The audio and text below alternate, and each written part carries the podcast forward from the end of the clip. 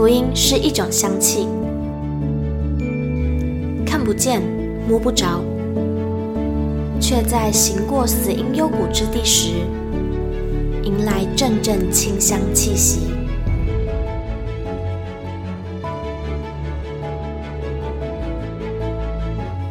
愿北纬二十三度的我们，一同写下的故事，化作世界的反击。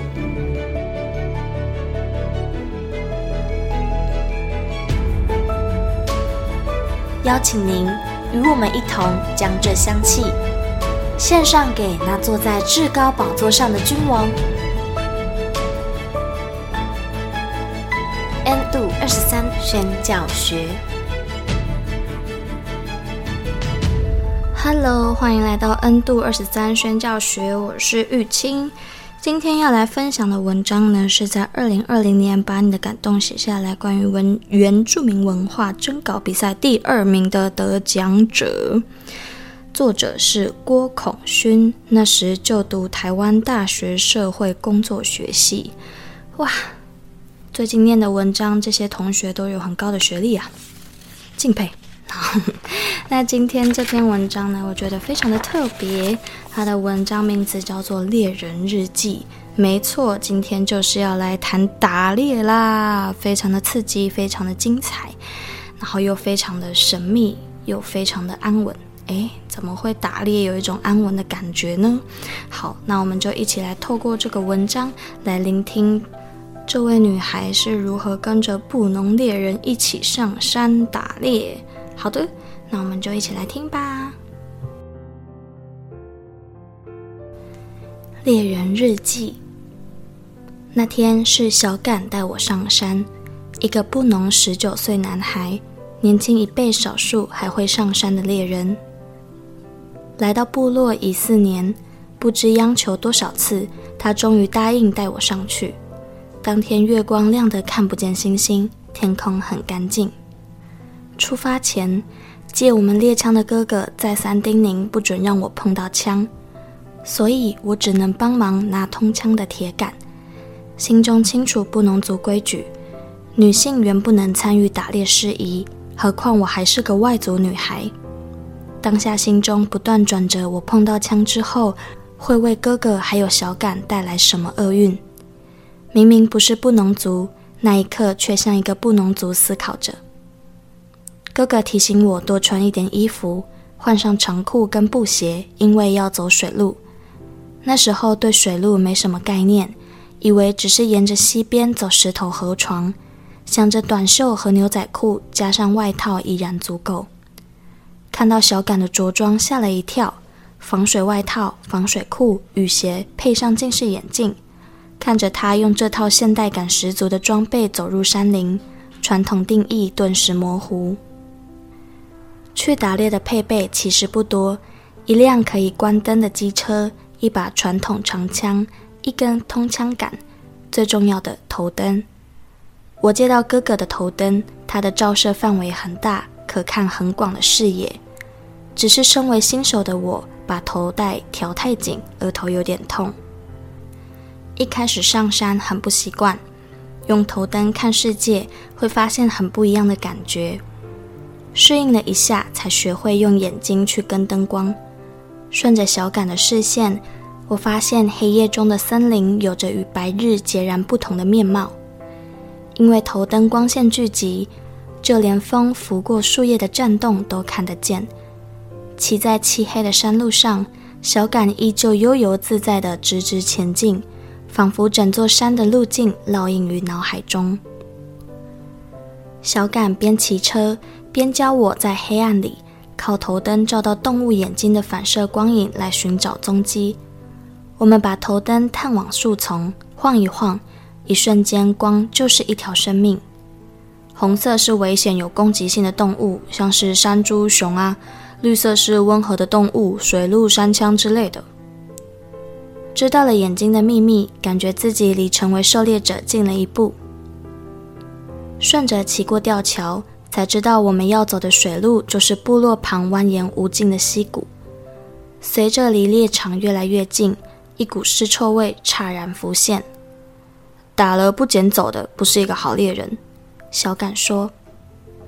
终于下到溪谷，正式踏上猎途。走进自然的小感进入完全不同的状态，他的神情放松，如回到家中，五官却敏锐得像一只昼伏夜出的兽。他边走边哼着不成调的曲子，沉稳旋律反衬我急促心跳。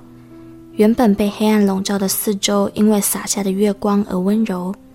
我发现自己不如原本想象中害怕。湍急的溪水把整座河谷切割成迷宫。高低弯绕错综，随着走向上游，河床变得狭窄，许多岩石洞穴直伏在旁。耳旁响起森林交响作为配乐，有风的呢喃、水的吟唱、树叶的细语，还有各种动物的叫声。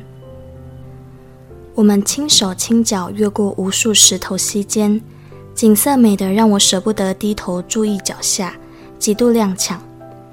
不经意踢到猎人留下来的瓶罐，哐锵一声，格外刺耳。到了一个峭壁，发现今晚第一只动物，一只山羊。峭壁陡急棱线在黑暗中若隐若现。小感说打得到，捡不到，就放弃往前走了。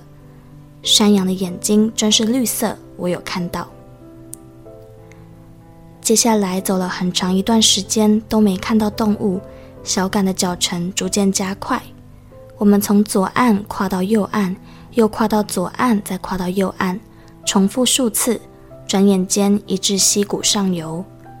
经过一个大岩石，我们马上发现对岸有动静，是绿色眼睛，一闪一闪的亮光藏在一个石洞中，阴影不大。小感说是支山羌。在这别动，我过去。猎人要行动了。一晃眼，小感已在对岸，开始慢慢接近石洞。眼前画面就像曾在童话故事看到的情节：一个拿着枪的猎人影子与皎洁月光。因为身在对岸，我仅能依凭动感的头灯来判断他现在的行动。一开始，头灯稳定朝绿眼睛逼近，然后头灯开始来回猛晃，最后消失河床的另一端。小感不见了，突然发现自己是孤身一人的状态，不安与恐惧从湿冷的脚底蔓延至全身。与此同时，我的头灯莫名开始闪烁，视线因为受到干扰而失焦，决定干脆关掉头灯。于是我融进黑暗，与溪水一起呼吸，自然韵律抚平了适才的焦虑，再次端详整个溪谷。觉得这个溪谷真的好美，好美。耳边拂来一阵清风，我听到山林的心跳。一个黑影从溪中现形，小感终于回来了。那一刻，我才想起刚刚没有听到枪声，他手上也没有提着猎物，原来是刚刚枪支卡弹，根本没有打到。他说那是一只很小的山枪，腿短但跑得很快。瞪上岩壁，一溜烟就不见踪迹。落寞的小杆静静坐在石头上，盯着河水匆匆，然后突然起身，举起枪管，终于顺利鸣枪，把刚刚的卡弹粉碎。那个身影就像童话故事里描述的一样，是孤独而骄傲的猎人风范。然后他果断转身往家的方向走去。不打了。第一只没打到就走吧。回程，小感主动开始跟我聊天，或许是比较没有压力了，亦可能是刚才在眼前失去一只猎物而心情真的很差。他一边抱怨那只山羌多坏，一边继续唱歌。一路上我问了小感好多问题，他带着年轻猎人的傲气一一回答。我问：刚刚那种还是小孩的动物也可以打哦？哎，谁叫他自己跑出来玩，还给我跑那么快？小感说。再追问上山有没有什么禁忌，老人才会遵守，我都不管他。一问一答中，不知不觉回到出发点，山里让人失去时间意识。回到部落，一见到哥哥，小敢就飙出一长串母语，抱怨卡弹的枪。哥哥大笑，说年轻人不懂。隔天，小敢跟我说，他一整晚都想着那只，想到四点都睡不着。在他失落的眼神中，我看到那只小山枪差点暗淡，如今依旧闪亮亮的绿珠。当一个猎人是种很奇妙的感觉，突然觉得自己是真的生活在地球的一种生物，仰赖大自然补给。看到小杆熟练地在山林穿梭，感受到那里才是他心灵真正的家。猎人的心情就随着大自然起伏，猎人的荣耀和生活也都跟大自然紧紧相依。如果没有办法上山，那还要怎么活着呢？想到那天晚上就这样在溪谷中游走，冷冽的空气里有野性的呼唤。真的觉得在把你的感动写下来，比赛获奖的这些文章都非常的有保存的价值。诶，一个生在呃都市生活的人，应该是没办法写出这种文章。这种文章可能就要靠翻译的才可以有办法读到。哦，真的诶，真的有可能，因为一个都市人根本就不会半夜到山里面这么深山的地方，一点柏油路都没有的地方，然后溯溪打猎，对吧？那还可以写出文章，对，真的不多。所以我觉得，真的鼓励所有的弟兄姐妹知道这个比赛，可以分享给更多的人知道哦。那我们一起来听听看评语吧。原始生活里，想要吃肉，得自己出门狩猎，快则一两天，慢则四五天才回得了家。山林变幻莫测，狩猎危险，因此成为大事，需慎重以对，发展出狩猎竞技文化。追索动物踪迹，在追赶跑与动物捉对厮杀过程中，无一不是劳动力的付出，也是先人智慧的经验传承。狩猎曾经成为四百年前的台湾贸易中重要事业。据原住民口传及文献，当西方人来台时，看见满山遍野的鹿及原住民擅猎，西方人就以金属器具等等，与原住民猎得的数百片鹿皮交换，再带往世界彼端销售。回头揣想，揣想吧，千百年前生活不易，是否觉得现今一切得之过便？就是得到的太容易的意思。当挪亚后代迁移到东边士拿平原时，因地形平坦，地沃土良，收成丰满，乃开始骄傲，忘记神对祖先祖之拯救。人失败时，较易感到自己短处；但当我们为自己建立起家庭、事业或任何成就时，亦须回头数算恩典，承认自己确实不足，也受到神的帮助。哇，这个评语蛮蛮有鲁马夫牧师的风格的哦。